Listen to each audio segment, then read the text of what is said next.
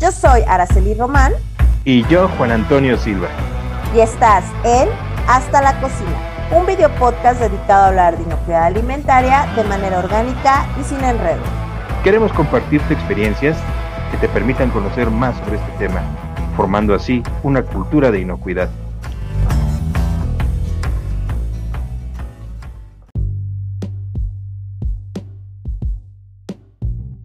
Hola Juan, buenas noches, ¿cómo estás? Muy bien, Ara. ¿Y tú cómo estás? Excelente, Juanito. Por fin llegó la fecha de nuestro episodio número 2 y el tema de hoy está bastante interesante. Es con respecto a la legislación aplicable al sector de alimentos. ¿Cómo ves? Eh, yo creo que vamos a hablar 251 y algunas normas que conocemos adicionales que aplican justamente a los sectores que conocemos, ¿te parece? Sí, me parece muy bien. Muy bien, no sé si quieras empezar con el tema y de ahí vamos sacando hilo. Claro. Yo creo que lo primero que se me viene a la mente ahorita que estás hablando de este tema es el hecho de que hay empresas, hay organizaciones que empiezan a buscar tener o implementar estándares de carácter internacional incluso, o mm, vamos, estándares adicionales a lo que les toca para mejorar para mantenerse en boga y ser competitivos, pero como que se les olvida que antes de entrar en ese tema, pues primero tienen que voltear a ver la legislación aplicable a su actividad productiva.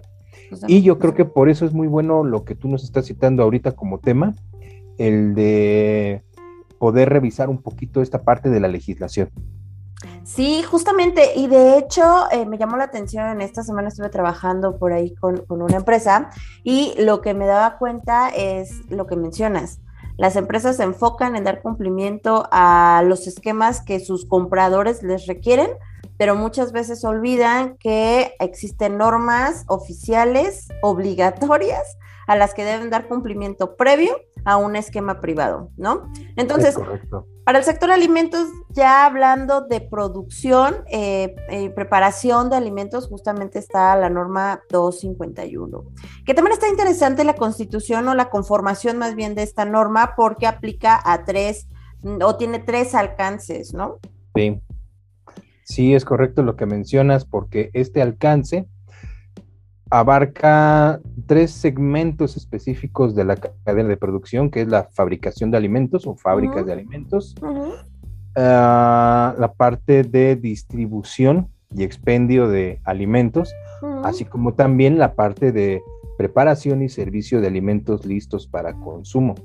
Exactamente, que si lo queremos hablar como ya en palabras vanas, es a las fábricas, a los restaurantes o, comedores industriales o lugares donde te sientas a comer alimentos y a las tienditas, ¿no? Donde venden alimentos. Muchas veces se puede malinterpretar que son como em, las tiendas eh, de la esquina, pero tal cual no, sino más bien son expendios donde en realidad te están vendiendo eh, alimento. Hay lugares, por ejemplo, donde venden alimento por kilo y cosas, o sea, que no te sientas a comer, pero que te dan eh, la comida envasada, digamos que a granel, ¿no? Es correcto. De hecho, ahí lo que podemos puntualizar para ese segmento es que no es exclusivo de una tiendita de barrotes de la esquina, que sí le aplica, que sí le compete, pero también estamos hablando de centros de distribución, grandes almacenes y cadenas de supermercados. Esto es algo que también debemos considerar. Incluso si lo pensamos un poco, la norma 251 es un instrumento que también se puede aplicar en los mercados públicos. Ya sabes, estos que mi mercado fulanito, ¿no? Que están diseminados por toda la Ciudad de México. Los, mercados, los mercados municipales. Fíjate que en algún momento platiqué con, con, una de las auditoras y ella decía que había participado en un proyecto de este tipo, de mercado municipal, en el cual, ah, tú también, en el cual habían hecho como haber hecho como un programa para implementar estas buenas prácticas como en el puesto de pollo, en el puesto de carne, o sea, que estaban teniendo sus pequeños, eh, más bien sus controles en temas de buenas prácticas este, del producto, ¿no? Del manejo del producto. Mira, si me permites hablar un poquito de los ayeres, uh, tú que eres más joven que yo, he de decirte que cuando estudiaba la carrera, eh, estábamos ya en el último módulo de la carrera y uno de los temas era em, sistemas de sistemas de abasto de alimentos. Entonces, el proyecto de investigación que hicimos en ese periodo fue enfocado a, a aplicar lo que todavía en ese tiempo era la norma 093 en mercados públicos, mercados municipales, pero sobre todo trabajamos en la zona de Coyoacán, mercados de la delegación Coyoacán. Entonces sí, era llegar a hacer una verificación sanitaria con la lista de verificación de la, de la anterior, de la derogada norma 093. Entonces, me hiciste recordar viejos tiempos. A mí se me hace un programa súper interesante, créeme que he pensado en, proponérselo a mi este, presidente municipal. pero no sabes, no sabes. Es que, me... interrumpa, lo, que pasa es que es entrar en mafias. Sí, Verdaderamente es entrar en mafias, porque desde que te dejen ver el NACO o puedas pasar a las áreas generales del mercado, necesitas una serie de permisos y conectes para que te dejen entrar, porque aunque hay una administración que coordina el mercado, pues ahí tienes que entrar con palancas en algunas ocasiones. No, es tan fácil.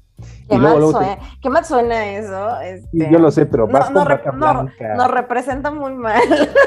yo lo sé, pero mira, vas con bata blanca, vas con una lista de verificación, los locatarios se espantan, la verdad se espantan. Entonces, tiene que hacer un trabajo conjunto y, de común acuerdo enfocado hacia la mejora.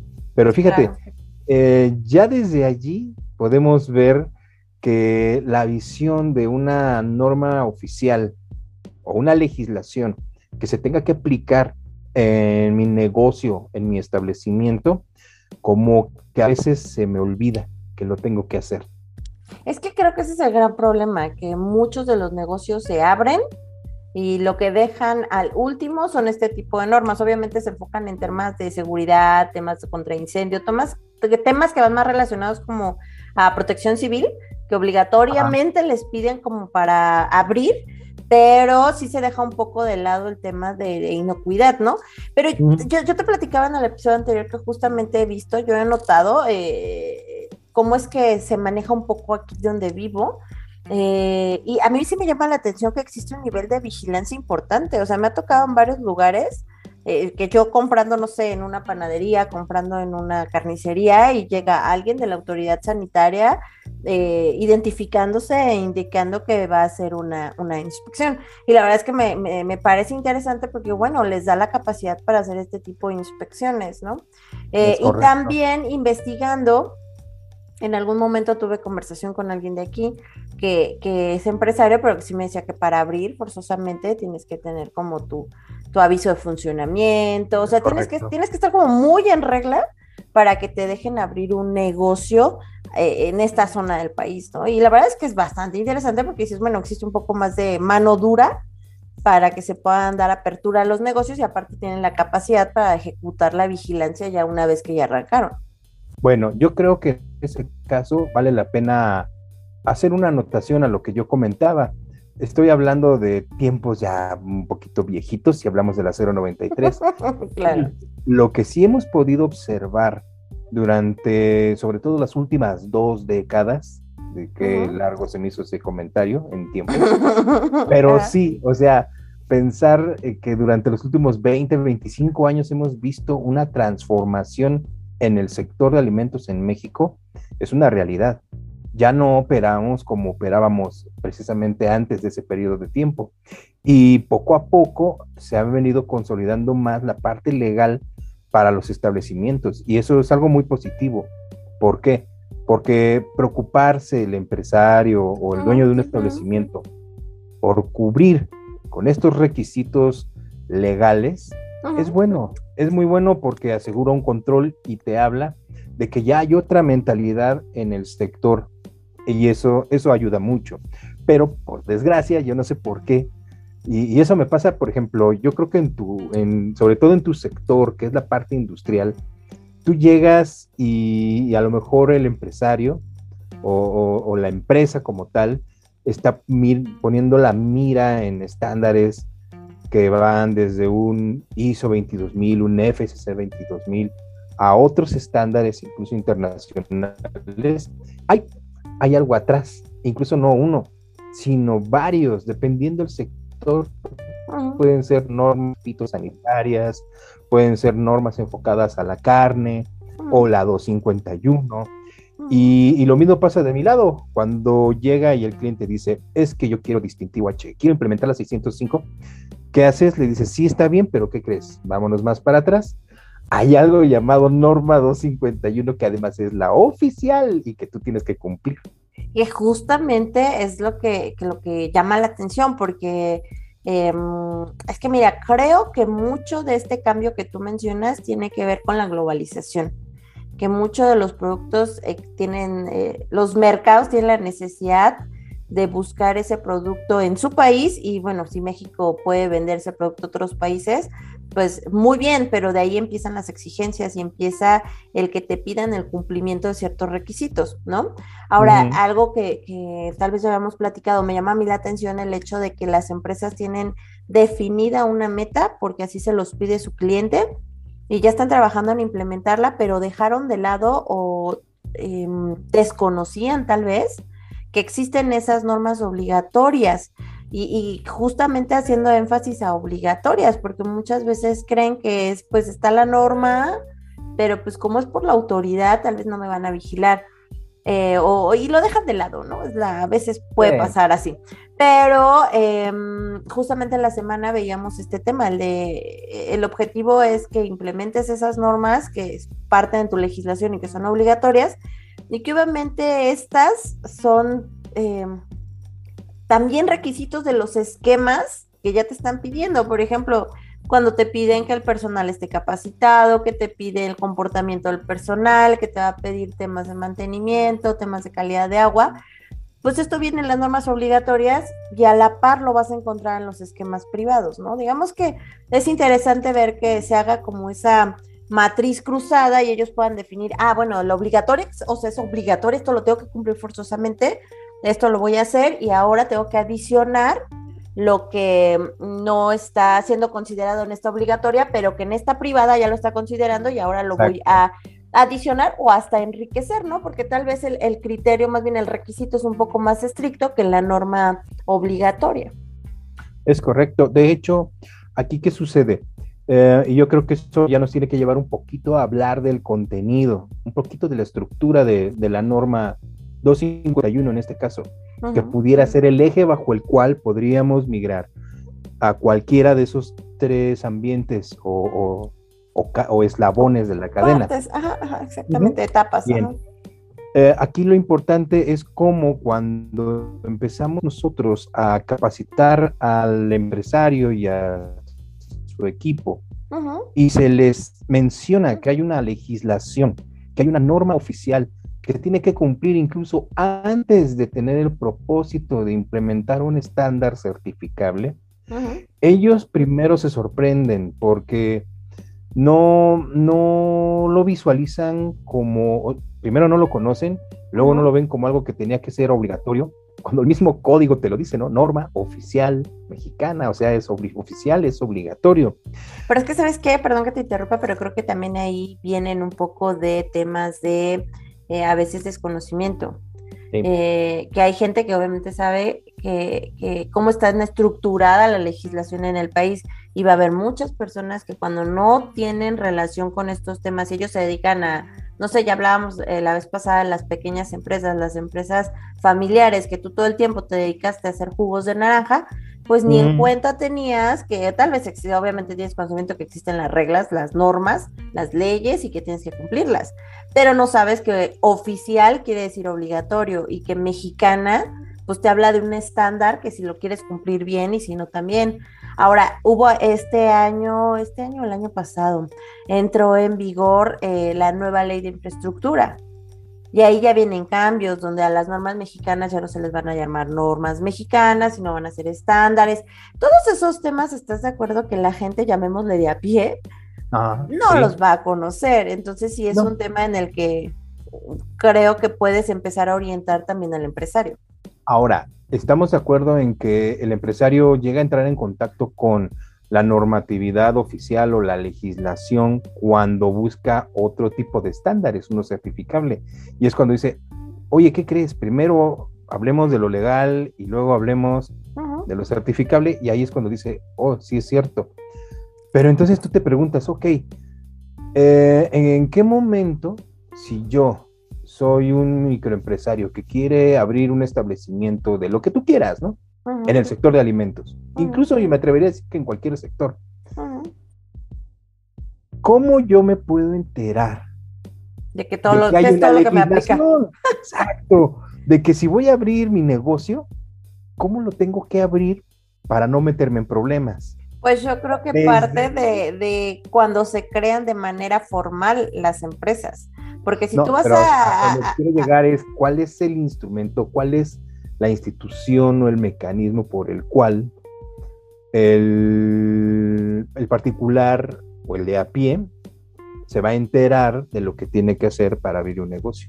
Realmente no existe una comunicación donde se, o, o un medio por el cual pon tú, no sé exactamente qué norma me va a aplicar, pero decir, voy a abrir un negocio, salgamos tantito de los alimentos, voy a abrir un negocio de una zapatería, ¿no? amigo, simplemente todo lo que tiene que aplicar ¿Qué me Secretaría de Trabajo.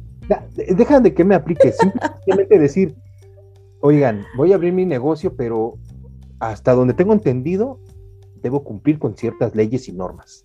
¿De qué? No tengo idea, pero por lo menos tengo tengo el conocimiento primitivo de que, o inicial de que necesito cumplir con alguna normatividad para no meterme en problemas.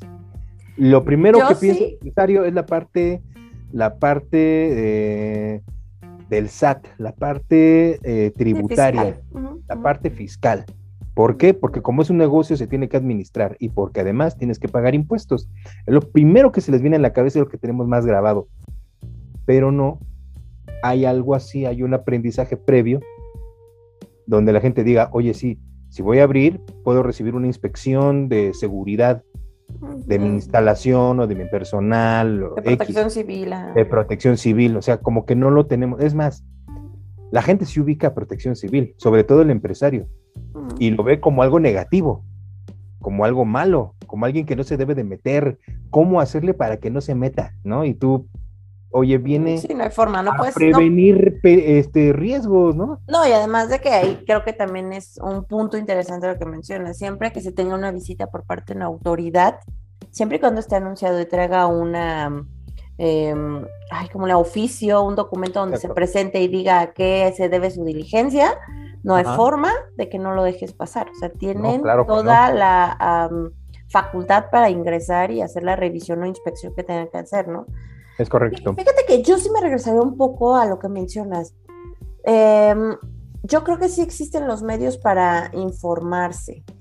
El punto está en que tal vez, em, bueno, es que también creo que ya en el tiempo en el que estamos, mucha gente y más la gente que va a hacer inversiones o piensa en poner una empresa, pues sí se mete al Internet. Y la realidad es que si tú buscas eh, justamente como estos permisos o autorizaciones para dar de alta una empresa, no encuentras que te lo digan. Pero sí encuentras como las reglas de a qué tienes que dar cumplimiento. Y yo recuerdo hace, no sé, hace mm, como medio año, un poco más de medio año, eh, tuve la necesidad de buscarlo eh, justamente en el estado en el que estoy y te metes a la página del estado y buscas para sacar estos permisos eh, en este caso era un aviso de funcionamiento y te dice claramente con lo que tienes que cumplir, lo que tienes que entregar, la capacitación que debe tener tu personal, hasta justamente estos eh, como programas que existen para capacitar a manipuladores de alimentos y que son programas, digamos que sí, muy básicos, que dan como, digamos, los primeros pasos o el ABC de la manipulación, pero que son programas gratuitos, que están abiertos a todo el público, ¿no? No es tanto como que ahí te van a capacitar para cuando quieres obtener una certificación, no, la realidad es que no, pero sí te dan como, digamos que te van, te van, dando guía, te van dando rumbo. Creo que sí existe pues la información, más bien el tema es que tal vez no todos saben dónde buscar. Y es lo que te iba a comentar. Nosotros sabemos que tenemos que buscar cuando yo llego a una entidad diferente en la que es mi radio de acción, el cliente me dice, oye, ayúdame, ¿qué tengo que hacer aquí? Tú por lo menos sabes que tienes que buscar. A lo mejor no tienes claro dónde, a lo mejor sí. Sí, más o menos dices, bueno, tengo que ver en la Secretaría de Salud, que es la que, tiene que, ver. Exacto, o con Secretaría de Economía, que seguramente también tiene algo que ver. De hecho, es como que por default economía. Pero tu cliente no lo sabe. El empresario no lo sabe. Y si tuviera la idea de buscar, difícilmente sabría cómo o dónde buscar. También tengo que agregar algo ahí. Las páginas de gobierno a veces no son lo más. Eh, mm, sí, no quiero hablar de ese tema, pero. Este, ¿cómo, ¿Cómo le mencionan a esto? Que son difíciles de navegar.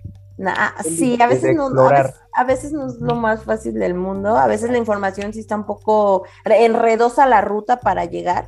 Y mira, pero a veces pasa, sí, es difícil, ¿no?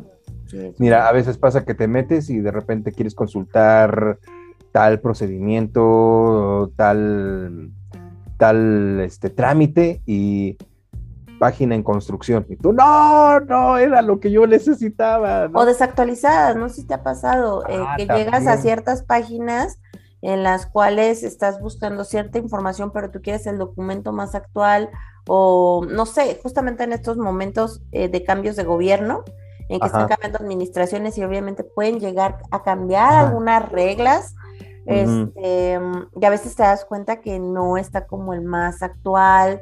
Es más, que tú obtuviste por otro medio un documento posterior al que está publicado en la página y dices, híjole, si aquí está el tres veces anterior, entonces va a ser complicado conseguir el, que está día, ¿no?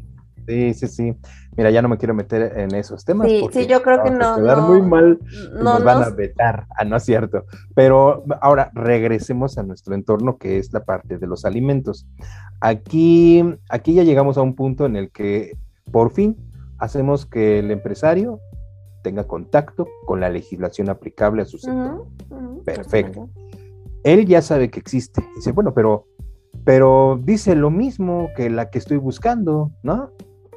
y como que no le, no le ve el sentido del cumplimiento. Le digo, mira, entendámoslo de esta forma.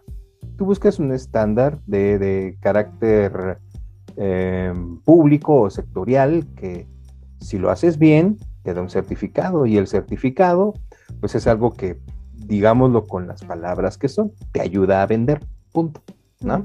Bien. Pero ¿qué pasa con la otra? Si la haces bien, no pasa nada. El problema no es ese, el problema es que si la haces mal o no la haces, vienen problemas y problemas que pueden ser muy fuertes. Y que ahí, ajá, dime. Y que aquí también puede existir como un tip. Em, justamente lo, hay esquemas en los cuales no es tan cerrado el requisito, sino te dice la salud del personal, dando un ejemplo, ¿no? La salud del personal podrá o deberá, o sea, no te dice tal cual debe, sino deberá estar siendo este, supervisada o de alguna forma vigilada por, por los responsables, ¿no? Y muchas veces la legislación aplicable te da un requisito más cerrado. Y, y, me llamó la atención en la legislación que revisaba de Colombia y ahí, por ejemplo, es más estricta donde te dice, por lo menos una vez al año debes de hacerle cierta cantidad de estudios a tu personal y también te dice claramente hacia la letra y en caso de que alguien esté enfermo, la empresa es responsable de asegurar que, logre estar eh, saludable dando seguimiento al tratamiento médico. Digo, eso yo no lo dice la letra, por ejemplo, la legislación de México, ¿no? Pero tal vez si el esquema privado no te lo está diciendo de manera eh, cerrada, sino solo te está diciendo, tu empresa es responsable de la salud de tu personal. Pero esto es lo que te dice, ¿no? Deberías hacer tal cosa, pero no te está diciendo debe, pero la legislación sí te está diciendo debes. Entonces ahí ya te cierra el criterio y dices, ah, bueno, aquí me lo deja abierto, pero aquí está completamente cerrado. Me voy con lo que dice aquí. ¿No? Y das y así das cumplimiento al requisito del esquema privado. Yo creo que muchas veces son como esos pequeños tips o esas pequeñas este, pautas que nos ayudan a ir cerrando el criterio de los requisitos de los esquemas privados. Sí, en ocasiones es difícil porque, y acabas de tocar el tema, ¿no? Ya sea ese o, por ejemplo, la parte del monitoreo de la potabilidad del agua. Cuando tú le dices al empresario, híjoles, ¿qué crees? Que mm, hoy día tienes que asegurar que tu agua es potable. Y entre todo lo que tienes que hacer, como que si usas filtros, que si cloras el agua, que lo que tú quieras, aparte tienes que dar un soporte con análisis microbiológicos. ¿Por qué? ¿Y por qué? ¿No? Mm, son muy renuentes porque pues les representa un gasto. Claro. bueno, ok, entonces si todo eso me lo pide esta norma, mejor no me certifico. Le digo, bueno, es que, ¿qué crees? que la legislación te lo va a pedir de todos modos. Sí, de cualquier forma, ese es un tema obligatorio y cabe la posibilidad que, la autoridad te visite. y es que ahí es donde, donde ellos dicen, pero, pero entonces, ¿qué pasa? O sea que lo tengo que cumplir por ley. Eh, sí, pero nunca lo cumplí y nunca me metí en problemas. No, pero te puedes meter. Porque cada vez más la eh, vigilancia se ha hecho más. La vigilancia este, gubernamental se está instrumentando más para poder llegar cada vez más lejos. Entonces, eh, que, yo creo que, yo creo que también ahí es un cambio de, requerimos como un cambio de mentalidad, porque no es el hecho de que tenga que cumplir porque alguien me va a venir a auditar, ¿no? Porque no me castiguen, porque no me encuentren algo que me haga pagar una multa. Ah, no, no es el hecho de que tienes que cumplir porque al final es tu responsabilidad y va un poco más allá en el sentido de todos estos controles que te está pidiendo la legislación, eh, te van a dar la pauta de no generar alimentos eh, no inocuos, ¿no? Y que van más allá de solo, bueno, sabíamos que hay casos que solo hace un dolor de estómago y no pasa de ahí, pero en casos drásticos te puedes echar a un cristiano. Entonces, creo que es un tema de cambio ahí de mentalidad también que debemos de trabajar, que bueno, ahí vamos al otro, es idiosincrasia pura, que a veces creo que en México falta, falta mucho hacer ese cambio de conciencia, ¿no? Mira, tienes toda la razón en ese aspecto. Allí lo que yo te comento es que ese camino es el que forzosamente tú tienes que recorrer. Tú primero le explicas, eh, tienes que monitorear la calidad de tu agua o la potabilidad del agua porque existen peligros que debes eh, prevenir. ¿Por qué? Porque los peligros pueden ser, como bien acabas de mencionar, chiquitos o muy grandotes. Sí, pueden ser severos o pueden ser algo, un problema muy pequeño, ¿no? el agua, el agua se ve muy inocente, pero es uno de los principales vectores para un agente contaminante, ya sea químico, físico o biológico. Y lo debes controlar. Pero ¿qué pasa? Es renuente. No, nunca me ha pasado. No, nunca me ha pasado. Entonces llegas a la última de, bueno, como el papá regañó, ¿no? Levantas tus juguetes o los regalo. Cumples o te va a caer la ley. O sea, al final del día tienes, a lo mejor es esa idiosincrasia que tú estás comentando, que es muy cierta. Eh, tú tratas de explicarle el por qué. Niño, no te acerques al barandal porque te vas a caer, ¿no? Nunca me he caído. Ajá. ¿Y qué le dices? Bueno, si te acercas te voy a nalguear. Ay, no, entonces me alejo. Ya tienes que llegar con el miedo para que entonces creo, que obedezcan. Ahí hay, un tema también de que se tiene que trabajar en cambios de mentalidad, pero creo que también las empresas conforme se van profesionalizando, eh, y van creciendo, también van madurando en ese sentido, van cambiando de forma de ver las cosas. También hay que ver desde la perspectiva del empresario. Al final, para ellos es un negocio, necesitan tener utilidades y el implementar controles es costoso. O sea, no es algo en de, ah, está bien, solo voy a implementar la norma. Al final es una inversión grande. Lo sé, pero es que entonces ellos debieron saberlo desde antes de abrir el negocio. No sé si me explico. Es que creo que también falta esa cultura en México. Creo que lo eh, último que y es que volvemos al mismo tema del inicio. Son los, eh, lo último que se hace son esos análisis de costo, ¿no? Ah, dices, ah, sí, claro, yo meto 50 pesos y lo vendo en tanto, me voy a quedar con tanto. Y dices, eh, no con tanto, porque al final sí te cuesta esto, pero tienes que gastar en algunas otras cosas que puede que ya no te quede tanta utilidad, ¿no? ¿Estás de acuerdo en que regresamos a lo que comentamos al principio de la plática? O sea, ellos abren sin saber lo que implica, a veces, o el detalle, porque nadie se los dijo, porque no sabían o porque no sabían buscar, como quieras, pero empezaron a trabajar y dijeron, bueno, en el camino mejoraré. Pero mejorar cuando ya te engarrilaste es cuando, ay, me duele, ¿por qué? Porque tengo que invertir más. Y yo entiendo esa parte, pero ahí te va un ejemplo rapidísimo al respecto. Te hablan y te dicen, acabo, acabo de acondicionar o de, de, de construir o remodelar mi restaurante. Quiero ir por el distintivo H. Perfecto, vamos a verlo. Y empiezas a ver cosas como que no consideraron un cuarto de basura, no hay una tarja para que el empleado se lave las manos saliendo del sanitario. Tienen un solo sanitario y a lo mejor tienen un equipo de trabajo de 80 personas y tú, oh, bueno, a lo mejor... O, que, la puerta del sanitario da directo a la cocina. Ándale. No, yo pensé que era más rápido de que llegara la gente así. Porque de repente llegas tú a, una fábrica de alimentos y de repente te, ves, te das cuenta que en el centro de la fábrica, en el centro de la instalación, están los sanitarios y tú, oh, es que es para vigilarlos, que no se vayan a quedar ahí perdiendo. Yo, no, ya la regaste. Y, ¿y qué les dices? Acabaron de construir todo, ya invirtieron, pero como no saben, pues o no tienen una asesoría, y es que mira, dicen, ya le pagué a un arquitecto, ya viene un ingeniero, bla, bla, bla. Sí, pero ¿qué crees? Te faltó alguien que te asesorara en temas de inocuidad.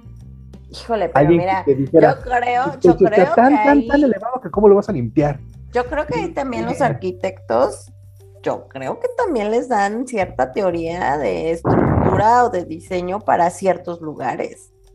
Yo creo que quién sabe. Yo creo que no lo sé. Bueno, así es cierto, eso sí no lo sé. Pero oye, oye, oye, mira, ni siquiera invitan a su chef para que el, porque el chef sí tiene más noción. Yo sé que a los chefs por lo menos a las generaciones más recientes, sí se les da inocuidad de alimentos y tienen más esa noción. Y sí van a saber identificar algunos puntos que se van a convertir en vectores y pueden darse sugerencias desde los planos.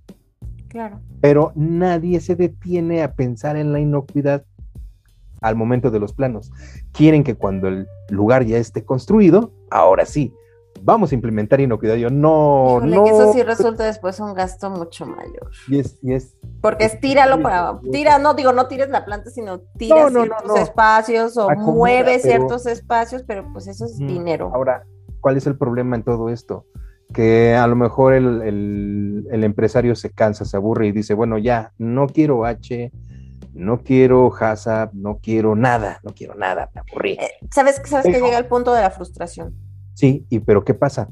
Nosotros por lo menos le decimos, ok, ya no te certifiques, es más, yo ya no vengo, pero por favor, cuida estos elementos, porque el que venga va a ser un inspector con la investigación. El tema de la autoridad gubernamental y a él no le vas a poder decir no. Y él, porque y, así como te, tiene que sancionar incorrecto. Es, justamente lo que te decía, justamente se puede ir hasta una sanción que tengas que pagar una multa. Sí. O que te cierren. Una clausura. claro. Ahora, y hasta que puedas hacer tus modificaciones abrirás, ¿no? Y eso pues obviamente es un impacto muy grande para el empresario. Yo em, dejo como nota, y yo creo que siempre al final del programa, que también ya lo tendremos que ir cerrando, yo sí siempre dejaré la nota de un probable tema que le dé continuidad a esto. Y de aquí se desprende uno muy especial, que es la ley de procedimientos administrativos. Yo sugiero que tengamos un tema donde hablemos de la ley de procedimientos administrativos. Ojalá pudiéramos encontrar un invitado que nos ayude a reforzar esto. ¿Por qué? Porque tú hablaste del panorama de una inspección derivada de un procedimiento ordinario, en el que llega mínimo 24 horas antes un oficio avisándote, te voy a visitar. y lo tienes que recibir. pero a veces hay procedimientos, es extraordinario. Y el extraordinario se da cuando hay una, una denuncia anónima, una queja, y generalmente, si, si es bien intencionada, si es real esta denuncia, está ligada a un caso de ETA. Y ahí es todavía peor. Ah, ahí es todavía peor, es más, este, más enérgica la, legislación. Entonces, lo que sí es cierto es que al final del día el empresario puede decidir certificarse o no en un estándar, pero por lo menos le tenemos que dejar el mensaje de que debe cumplir con la legislación para que no se meta en problemas. punto. Exactamente, sí, justamente ya hablando de las conclusiones, eh, justamente uno de los puntos es el que mencionas, el otro es que obviamente traten de enterarse a las empresas que al día de hoy ya están operando, que están procesando alimentos.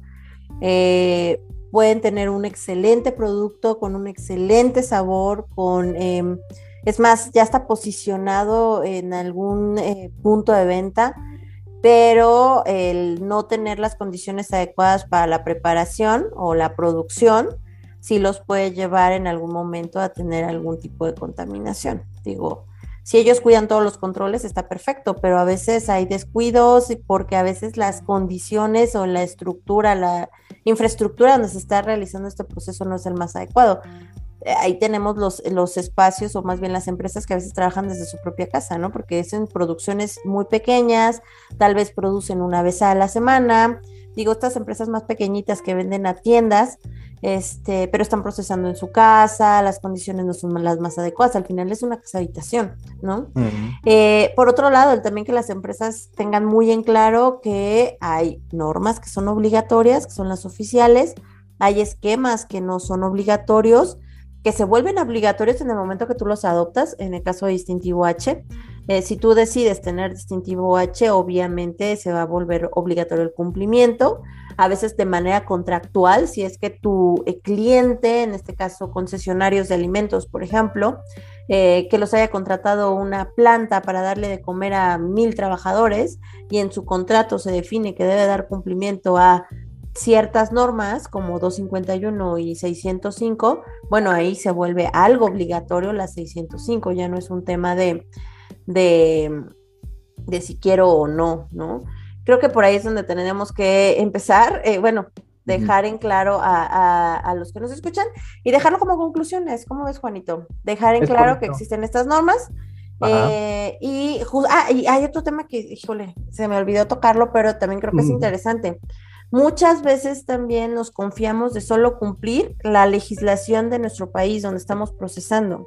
Pero, oh, por ejemplo, estos pequeños eh, negocios, que a veces ya ni son tan pequeños, pero son eh, productos eh, que les llaman nostálgicos y que salen del país, se van a Estados Unidos o se van a, zonas donde hay comunidades de mexicanos, que prácticamente estamos regados por todo el mundo, pero hay zonas o países en los cuales hay muchos mexicanos eh, y suelen llegar estos productos como quesos, dulces tradicionales, productos que te recuerdan de dónde eres, ¿no? Tu tierra. Eh, ahí hay que tener en cuenta que también tengo que cumplir con la legislación del país al que va a entrar mi producto. Entonces, el, el, tema es de que sí tienes que hacer un análisis de dónde lo voy a vender. Si solo se va a quedar en México, ah, bueno, ok, solo tengo que cumplir lo de México, pero si yo quiero sacar el producto al país, tengo que dar cumplimiento a más legislación y es pues sí es buscarle y justamente yo, yo siempre recomiendo hacer este tema de matrices cruzadas o estar comparando las normas y saber, ver exactamente en dónde coinciden, dónde convergen y dónde no, bueno, en eso tendrás que trabajar para ir enriqueciendo tu sistema, ¿no? Lo que es implementado como controles. Es como el ejemplo que una vez nos, nos citaron. Si yo aquí en México puedo utilizar cierto tipo de colorantes en un dulce típico, porque la ley me lo permite, está bien, pero, pero van a haber países donde ese colorante esté prohibido. Esté prohibido, porque a un nivel tal vez mínimo, pero se ha determinado que tiene cierta toxicidad y que por tanto no lo puedes vender y no lo sabes. Y de repente empiezas a exportar y te metes en un problemón. Sí, sí es un tema, sí es un tema, porque al final quedas, no quiero decir vetado, pero si de alguna forma quedas poco señalado. Va a, llegar, va, a llegar, va a llegar el punto que no van a dejar entrar tu producto a ese país hasta que te regularices, ¿no? Entonces, ahí es un tema porque tú ya invertiste, tú ya tienes un comprador del otro lado con quien te comprometiste, tal vez a nivel contractual, y entonces empiezan las pérdidas, ¿no? Juanito, pues cerramos el tema del día de hoy. Muchas gracias por la conversación, sabes que siempre es un placer. No sé si quisieras tú agregar algo más. Únicamente eh, comentar que es muy importante conocer la legislación que nos aplique dependiendo del establecimiento o, de, que, o el tipo de negocio que tengamos. Y mm, que siempre delimitemos nuestro plan de negocios en función también a dicha legislación. No es nuestro tema la seguridad en el trabajo, pero es un elemento muy, muy importante, muy pesado, que también se debe de poner en revisión cuando yo voy a empezar mi negocio. De momento sería todo. ¿Y qué digo ahorita que tocaste ese tema? Varias de las normas de seguridad y higiene en el trabajo eh, están de alguna forma mencionadas en la legislación que está enfocada a la producción de alimentos, como el tema de las tuberías que estén bien identificadas, este trabajos, por ejemplo, en espacios confinados, temas así. Manejo de productos químicos. Manejo de productos químicos. Entonces, de alguna forma, tienen que echarle una lectura, eh, porque, bueno, en una norma de producción de alimentos te la van a pedir, pero bueno, a nivel general, todo lo que sea oficial mexicano te va a aplicar de manera obligatoria, ¿no? Claro. Perfecto, Juanito, pues cerramos el tema de hoy. Muchas gracias. Y pues nos estaremos viendo en el siguiente capítulo. Aquí nada más recordarle que agradecemos que se suscriban, le den like al video. en caso de tener en caso de tener algún comentario, alguna duda, eh, pueden dejarlo ahí en, en, la, en el espacio de preguntas. Em, o bien contactarnos también por redes sociales. Ambos estamos en Facebook. Vamos a poner por aquí nuestras em, direcciones donde nos pueden encontrar en Facebook y obviamente estamos en, en Messenger, entonces por ahí nos van a poder contactar. Juan, un gusto saludarte. A mí también me da mucho gusto, Ara. Y hasta el próximo programa. Perfecto. Nos vemos, Juanito. Bye. Bye, bye.